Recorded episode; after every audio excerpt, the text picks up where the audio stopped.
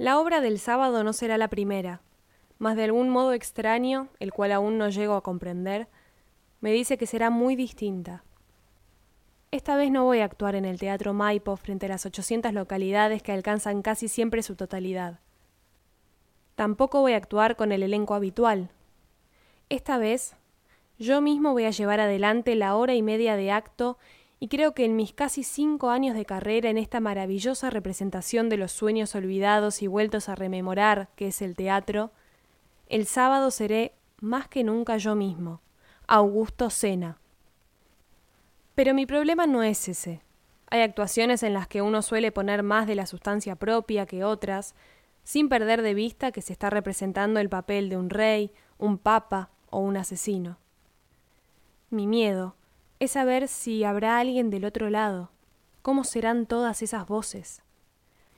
Tengo la esperanza que debajo y delante de la ennegrecida madera que me separará en mi condición de artista, que me elevará momentáneamente unos centímetros por encima de las butacas, habrá un otro. Un otro real, de piel y hueso, y no ese otro conjetural con el cual sueño cada vez que ensayo mis representaciones. Espero que estos otros, los primeros, los reales, sean un poco menos áridos que mis antiguos otros conjeturales, que tienden a una desmedida severidad. Tengo que decir que hace un tiempo que esto no es así, que los he podido mesurar, logré hacerme un poco más cercano a ellos, aunque lejos están de serme incondicionales.